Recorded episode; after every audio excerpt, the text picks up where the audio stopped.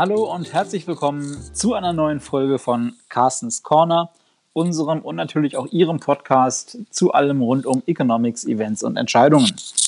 Mein Name ist Sebastian Franke und äh, den Mann, den Sie alle hören möchten, den Carsten Brzeski, unseren Chefvolkswirt, der ist mir zugeschaltet. Hallo Carsten.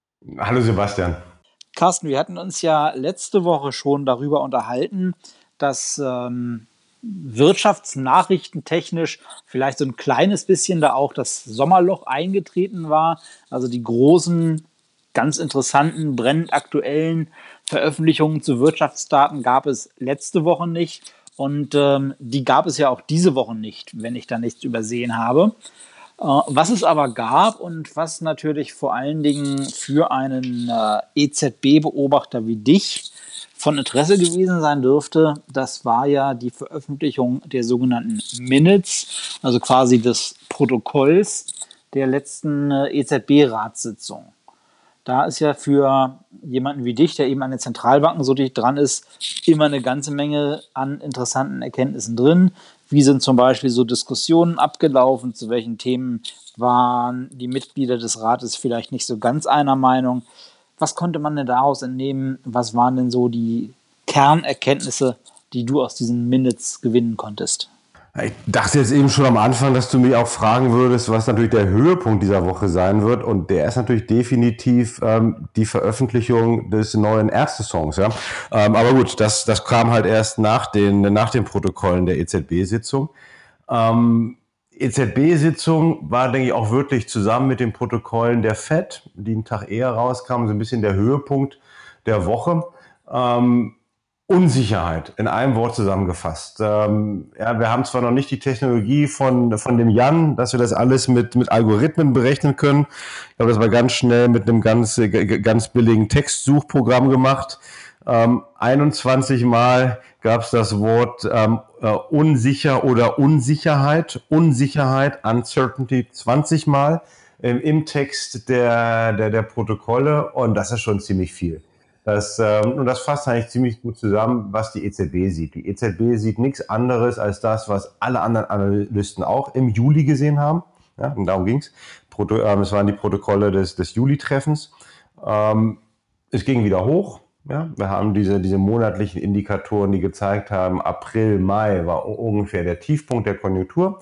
Alles zieht wieder an, aber von einer extrem hohen Unsicherheit umgeben. Und dann haben, hat dann die EZB genau diese, diese Argumente, die wir ja auch ja schon seit ein paar Wochen ähm, nennen, diskutiert. Dann geht es darum, wie, wie, äh, wie, wie ähm, entwickelt sich der Konjunkturverlauf nach dem Sommer. Ja, wir haben jetzt erstmal diesen, diesen V-förmigen ja, Rebound auf schön Englisch und danach kommt die Recovery. Also sozusagen einfach ein ganz kurzes Zurückfedern, wie so eine Flummi-Bewegung und danach bewegen wir uns eigentlich erst in diesen richtigen Aufschwung. Und der ist absolut unsicher, weil man nicht weiß, kommt die zweite Welle von Lockdown-Maßnahmen. Ähm, die EZB hat auch schon mal darauf hingewiesen, ähm, was wir ja selber auch vor ein paar Tagen untersucht hatten, es kommt dann irgendwann zu so einem Klippenhänger-Problem. Ähm, und das ist in Europa der Moment, in dem ähm, Kurzarbeit ausläuft, in dem also diese ganzen unterstützenden Maßnahmen der Regierung irgendwann einmal auslaufen werden. In, wenn das passiert und die Wirtschaft noch nicht wieder auf vollen Touren ist, kann es dann mal so einen richtigen Knall geben für den Arbeitsmarkt, für die Konjunktur. Da hat die EZB auch Angst vor. Ähm, man, man sucht natürlich dann auch mal an solchen Protokollen so ein bisschen, okay, ja, ist ja nicht immer alles Friede, Freude, Eierkuchen. Wir erinnern uns noch an die letzten Monate unter, unter Mario Draghi. Da gab es ja immer wieder Zoff, nicht nur intern, aber auch nach außen. Also sucht man auch ein bisschen, okay, wo gab es noch Unstimmigkeiten? Und äh, die, die Unstimmigkeit, die ich gesehen hatte beim schnellen Durchlesen, war dann doch mal wieder, beim Anleihenkaufprogramm. Also das PEPP, e Anleihenkauf, äh, Anleihenkaufprogramm zur Bekämpfung der, der Pandemie. Ähm, wo es halt einige gibt, und ich denke, wir wissen dann alle, wer das, wer das war, die gesagt haben, ah, diese Zielsetzung, dass es dass bis zu 1350 Milliarden Euro ausgegeben werden könnten, um Anleihen zu kaufen. Das sollte wirklich nur so eine, ja, so ein, ein, eine Grenze sein, die nicht, die, die nicht unbedingt erreicht werden muss. Also hier auch schon mal, ja, weil einige Indikatoren würden schon doch darauf zeigen, dass es sogar ein bisschen besser geht. Naja, ich nehme an, solche Kommentare kamen eher aus äh, Deutschland oder den Niederlanden, also von Herrn Knott oder von Herrn Weidmann. Ähm, das zeigt, dass es doch so ein bisschen Unstimmigkeit gibt. Und wa warum ist das relevant? Weil natürlich auch alle EZB-Watcher sich solche Protokolle anschauen. Ähm, also erstens, um ein bisschen mehr zu verstehen, wie lief eine Diskussion. Das weiß man mittlerweile auch, weil die EZB jetzt unter Lagarde so eine neue Tradition eingeführt hat, um eigentlich immer direkt am Tag nach des EZB-Treffens irgendwelche Blogbeiträge ähm, zu veröffentlichen, in denen das ziemlich schön erklärt wird, wie die Diskussion lief und was die, was die Themen waren. Aber wir schauen uns das natürlich auch an, um zu herauszufinden, was sagt uns das für kommende ähm, geldpolitische Entscheidungen. Das nächste Treffen ist im September. Ähm, dann gibt es auch gleich wieder eine, eine, neue Runde von Prognosen. Ähm, die Unsicherheit wird bis dahin nicht verschwunden sein, auch ganz deutlich. Ähm, aber wenn man das so liest, die EZB unheimlich doch auch noch vorsichtig, ja, warnend, ähm, dann schauen wir uns die Inflationsprognosen an, die wir im Juni hatten. Das war 1,3 Prozent im Jahr 2022. Das ist schon relativ mager. So, und dann kommt jetzt ein Problem hinzu, was in den Protokollen nur ganz leicht angesprochen wurde, weil das Mitte Juli noch nicht ganz relevant war, die Stärke des Euros. Ähm, ja, Im Juli war der schon, da hat er schon ein bisschen angezogen, aber mittlerweile stehen wir doch so 10 Prozent über dem Niveau vom, äh, vom Mai. Bilateral Euro-Dollar. Ja, Im äh, handelsgewogenen Schnitt liegen wir so 4, 5 Prozent darüber. So, und das wird Einfluss haben auf die Inflationsprognosen. Das heißt, dass sehr wahrscheinlich die Inflationsprognosen im September deutlich nach unten revidiert werden. Und ich kann mir beim besten Welle eigentlich nicht vorstellen, dass sich eine EZB ganz entspannt zurücklehnt, wenn die Inflationsprognose für das Jahr 2022 irgendwo um oder unter 1% liegt. Also das heißt für mich, die Wahrscheinlichkeit, dass die EZB hier in den kommenden Monaten bis zum Jahresende nochmal nachlegen wird, ist relativ hoch und damit dann vermutlich auch die Wahrscheinlichkeit, dass es dann auch wieder zu kontroversen Diskussionen im EZB-Rat kommen wird, äh, von denen, die eben diese 1350 äh, Milliarden als Obergrenze gesehen hatten und eigentlich nicht die Notwendigkeit sehen, da nochmal nachzubessern und draufzulegen. Das ist genau das. Ja, wenn, wenn man das jetzt so heute liest in dem Protokoll, würde ich auch sagen, boah, äh, die, äh, die, Wahrscheinlichkeit, dass, nicht, dass da nicht jeder mit einverstanden sein wird, um das nochmal zu erhöhen, ist wohl doch ziemlich hoch. Ja, dann äh, warten wir das mal ab. Das werden wir dann ja natürlich auch bei uns wieder im Podcast diskutieren, wenn es dann soweit ist und wenn wir dann nachvollziehen können, was denn da entschieden worden ist und was da diskutiert worden ist. Ähm, lass uns aber zu diesem Thema, das du auch in Bezug auf diese Protokolle äh, nochmal hervorgehoben hast, zu diesem Thema zurückkehren, zu diesem Thema Unsicherheit, Uncertainty. Das ist ja das, was momentan ja eigentlich alles beherrscht, was natürlich schlicht und ergreifend auch daran liegt, dass wir in einer Situation uns befinden, die wir so vorher noch nicht hatten und die halt auch die volkswirtschaftlichen Lehrbücher in dieser Form nicht beinhaltet haben. Äh, allenfalls vielleicht als wirres Gedankenspiel, aber auch da kann ich mich nicht erinnern, dass wir zu meiner Studienzeit so eine Situation wie die jetzige schon jemals ernsthaft diskutiert hätten. Zu dieser Unsicherheit trägt auch bei, du hattest es erwähnt, die Frage, kommt denn die zweite Welle? Werden wir eine zweite Welle erleben? Äh, und wie wird dann die Reaktion darauf aussehen? Erzeugt das dann auch wieder äh, die gleichen äh, Effekte in der Wirtschaft, die wir schon damals in der ersten Welle beim Lockdown gesehen haben oder beim sogenannten Lockdown. Da wird ja auch darüber diskutiert, ob dieses Wort überhaupt angemessen ist und äh, das richtig ausdrückt, was da passiert ist. Ich habe heute gelesen, dass die Weltgesundheitsorganisation sagt, dass zumindest in Europa die großen Volkswirtschaften eigentlich in der Lage sein sollten, die steigenden Infektionszahlen auch in den Griff zu bekommen, ohne erneute massive Einschnitte für die Wirtschaft. Man ist besser vorbereitet, man hat Erfahrungen gesammelt, damals in der ersten Welle, und äh, man kann sich dann mit den besser vorbereiteten, ausgerüsteten Gesundheitsämtern zum Beispiel auf diese lokalen Ausbrüche stürzen, die äh, dann den Beginn dieser zweiten Welle ja vermutlich jetzt gerade auch schon definieren. Wie siehst du das? Hältst du das für wahrscheinlich? Glaubst du, wir werden da um schwere oder schwerwiegende Auswirkungen auf die Wirtschaft herumkommen, auch wenn es tatsächlich zu einem erneuten Aufflackern von einer tatsächlichen großen zweiten Welle kommt? Ja, extrem gute Frage. Und natürlich, wie du sagst, wir haben jetzt so viele unterschiedliche Meinungen. Das ist jetzt so, wie, dass wir wahrscheinlich jetzt stundenlang darüber diskutieren, können, was die ähm, Argumente dafür und dagegen sind, ob jetzt Bayern am Sonntag gegen Paris gewinnt oder doch nicht. Ja? Ähm, und da werden wir beide extrem gute, ähm, schlagkräftige Argumente für beide Seiten finden. Das gleiche gilt ja auch mit, auch mit diesem Virus. Ähm, ja, man, man, man liest, ja, es, soll, es sollte möglich sein. Ähm, dann gibt es andere Leute, die sagen, ja, aber pass mal auf, wenn es so einen Impfstoff dann gibt, ähm, ja, hat er überhaupt genug Deckung? Ja, in der Vergangenheit ist wohl so, wenn das stimmt, dass normalerweise ein, ein Impfstoff gegen Viren irgendwie wohl 80 Prozent ähm, der, der, der Krankheitsfälle oder der Viren abdeckt. Ähm, mittlerweile ist wohl jetzt bei diesem, bei der auf der Suche nach dem Impfstoff für, für gegen Covid-19 ähm, ist, hat man das reduziert auf, auf 50 Prozent. Da muss ich ja natürlich auch noch so einen Impfstoff dann irgendwie logistisch an, äh, an die Menschen bringen. Auch, auch das wird eine Weile dauern. Ähm, was ich jetzt eigentlich eher denke, und das ist auch ganz interessant, das bereiten wir jetzt auch gerade vor innerhalb des Global Research Teams für ähm, unseren nächsten monatlichen Update Anfang September, würde ich in Szenarien denken. Punkt. Ähm, und äh, dann haben wir am Anfang haben wir gedacht, okay, was sind so die, die Determinanten? Da waren das dann immer die, äh, die Stärke und die Länge der Lockdown-Maßnahmen. Wir sind jetzt gerade ein bisschen am Umdenken und sagen, ich, wir können uns eigentlich zwei Phasen vorstellen. Ähm, also die erste Frage ist Impfstoff. Ja, und dann kann ich da ein bisschen spielen, wie lange dauert es, bis der Impfstoff kommt, also schnell oder doch erst bis ins nächste Jahr. Und dann habe ich eigentlich die anderen Variablen und die sagen, ähm, wie reagiere ich? Reagiere ich, was ich ja jetzt immer schon mal wieder sehe, mit regionalen, sehr lokalen Lockdowns, dann werden die Folgen für die Wirtschaft relativ gering sein.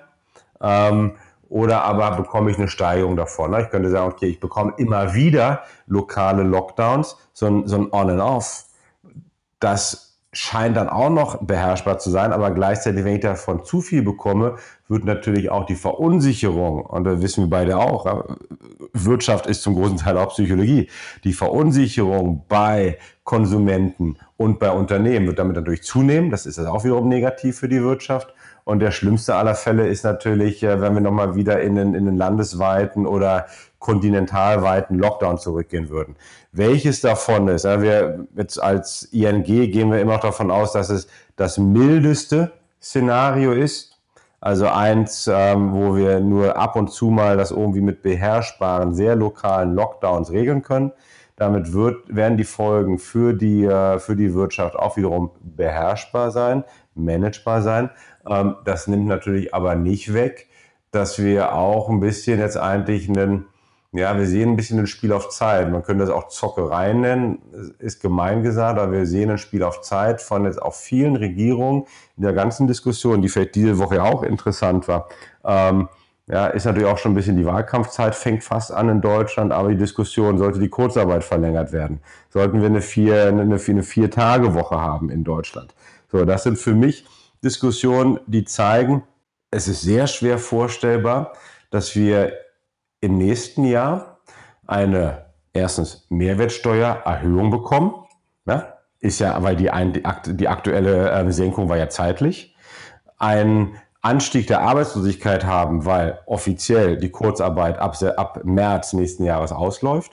Und dann vielleicht auch noch im nächsten Frühjahr einen starken Anstieg der Insolvenzen haben, weil ja auch gerade äh, diskutiert wird, ob man die Anzeigepflicht für Insolvenzen nochmal ähm, aufheben sollte bis ins nächste Frühjahr. So, da kann ich, da sagt der Wirtschafter, ja, okay, hm, macht, macht Sinn, weil dann haben wir vielleicht den Impfstoff, dann läuft es wieder, dann läuft's wieder an. Aber der Politiker, der wird sich doch jetzt aktuell auch schon überlegen, hm, vielleicht ziehe ich das doch nochmal hin bis zur Bundestagswahl. Und, äh, und, und, da, und daher kommt natürlich auch diese Diskussion, Kurzarbeit vielleicht auf 24 Monate verlängern. Ähm, also da, das ist auch ja Unsicherheit, was ist unser Basisszenario? Unser Basisszenario bleibt, dass wir diesen V-förmigen Rebound haben, dass sich das jetzt äh, in der zweiten Jahreshälfte, das heißt, wird auch heißen, dass die dritten Quartalszahlen echt sehr gut sein werden, darf man nicht vergessen. Ähm, und danach schwächt sich die ganze Geschichte wieder ab und sind wir irgendwo zurück bei unserem schönen Nike-Flügel. Du hast schon erwähnt, äh, Konsumentenvertrauen ist natürlich ein Thema, um das es auch immer geht, wenn man sich die Frage stellt, wie so ein Aufschwung, wie so eine Erholung verläuft. Das war ja in Deutschland bislang noch kein problematisches Thema. Tatsächlich war es ja so, dass der inländische Konsum in ganz großem Maße diese recht schnelle Erholung, sagen wir mal den, den Rebound-Teil von Rebound and Recovery getragen hat.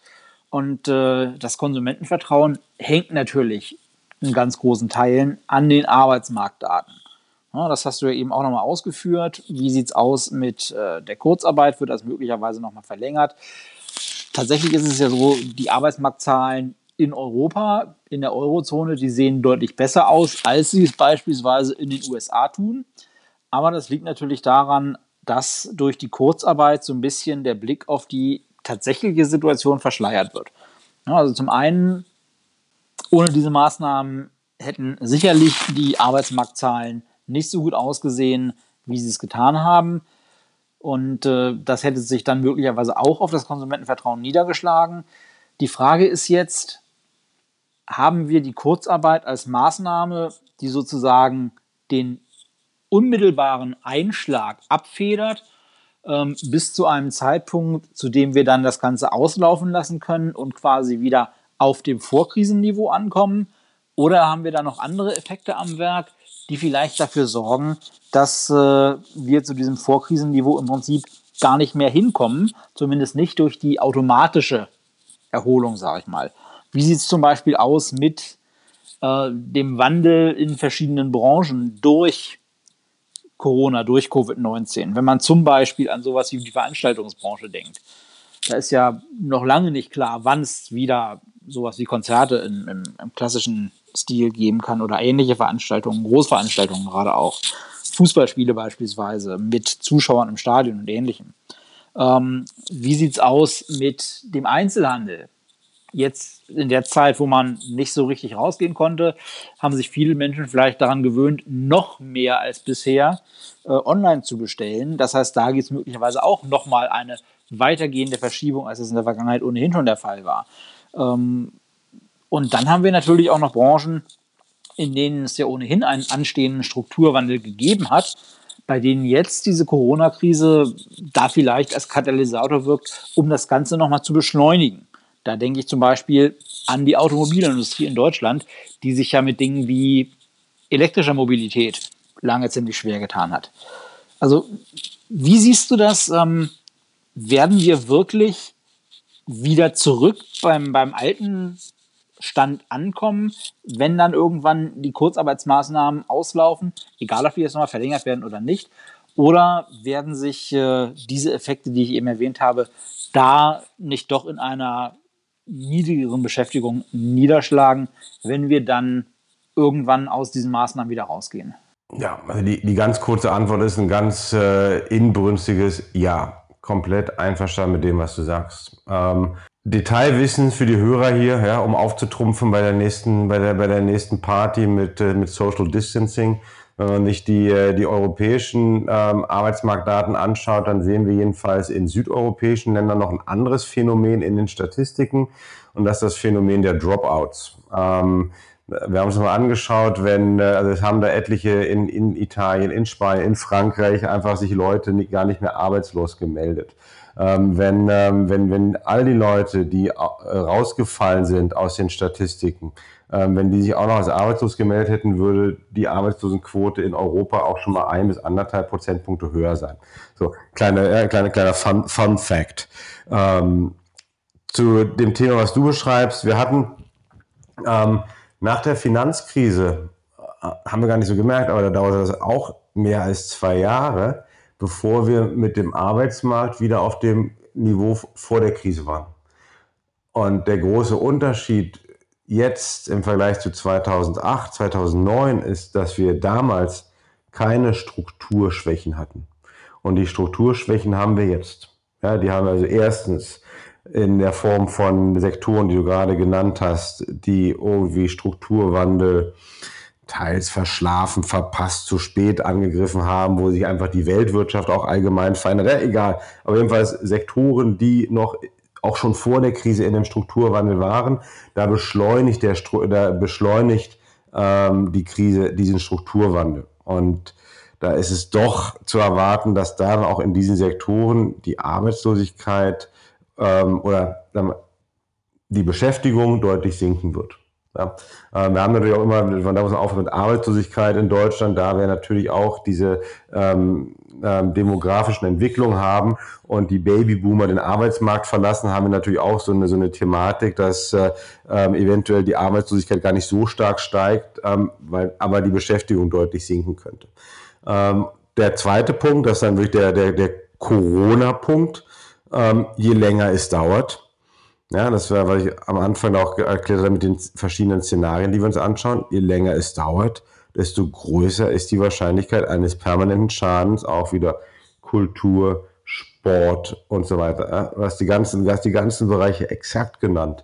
Ähm, und, ähm, und da ist ja auch immer die Frage, selbst wenn ich Kurzarbeit nochmal verlängern würde, ja, ähm, ist, sind es dann nicht die Arbeitgeber, die Unternehmen, die eventuell dann mal sagen, ey, es geht einfach nicht mehr. Ja, wir, wir, wir, wir können uns das, es, es rechnet sich nicht mehr. Und äh, ich gehe davon aus, dass wir doch erstmal einen, einen deutlichen Anstieg der permanenten Arbeitslosigkeit haben. Ich hoffe und ich denke auch nicht, dass das sowas wird wie in den 90er Jahren, ja, als wir ja diese Sockelarbeitslosigkeit hatten, also Hysterese hieß es ja so schön für die Lehrbücher, ähm, also wo, wo nach jeder Krise oder Rezession die, äh, die Arbeitslosigkeit, die Sockelarbeitslosigkeit ein Stück nach oben ging und man sich dann von da aus bewegte. Ich hoffe, dass es nicht so weit kommen wird, weil für mich positiv bleibt, ja, auch schon jetzt häufig gesagt bei den, bei den Podcast-Folgen, doch die Tatsache, dass die Regierung umgedacht hat. Und ich denke, das ist auch ein großer Unterschied jetzt europaweit im Vergleich zu 2008, 2009 oder auch Eurokrise 2010 bis 2012. Ähm, dass natürlich damals war, war das ähm, ähm, wirtschaftspolitische Rezept war Strukturreform und, äh, und, und Sparpolitik. Und ich denke, dass wir jetzt haben aktive Fiskalpolitik, gleichzeitig aber auch eine Fiskalpolitik, die wohl diesen Strukturwandel unterstützt. Und das haben wir auch in Deutschland. Also von daher ist, ist denke ich, ähm, dass wir mittelfristig ja, ähm, doch wieder dahin kommen, dass auch die, die, Beschäftigung steigt, dass wir diesen Strukturwandel in einigen Sektoren hinbekommen werden. Ähm, aber wenn ich mir so die nächsten zwei Jahre anschaue, dass wir da zurückkehren werden auf, ähm, ja, was hatten wir, ähm, Beschäftigungsniveaus von, was waren es, 42 Millionen Deutsche ähm, ungefähr. Ah, das sehe ich jetzt nicht so schnell, ganz ehrlich, leider Gottes. Ja, dann warten wir das ab. Hoffen wir, dass es nicht so schlimm wird und hoffen wir, dass du mit deiner Einschätzung recht behältst, äh, dass zum Beispiel auch die Regierungen in Europa dazugelernt haben. Was den Strukturwandel angeht, da werden wir uns in der nächsten Folge dann auch nochmal äh, mit ganz interessanten Gästen äh, darüber unterhalten, wie denn äh, der Strukturwandel passiert, zum Beispiel bei unseren großen Firmenkunden und was wir da machen, um das zu unterstützen, insbesondere um äh, eine Entwicklung hin zu mehr Nachhaltigkeit da anzuschieben. Da können Sie sich schon mal drauf freuen, liebe Hörerinnen und Hörer. Ansonsten bleibt mir für heute nur mich bei Ihnen wieder für die Zeit und Aufmerksamkeit zu bedanken, die Sie uns geschenkt haben. Und wie immer gilt auch dieses Mal, lassen Sie uns gerne wissen, was Ihnen bei uns gefällt oder nicht so gut gefällt. Hinterlassen Sie uns Bewertungen auf den Plattformen, auf denen Sie uns hören. Und Kritik oder Themenvorschläge immer her damit. Wir freuen uns von Ihnen zu hören. Machen Sie es gut, bleiben Sie uns gewogen, bleiben Sie gesund. Tschüss. Tschüss, bis zum nächsten Mal.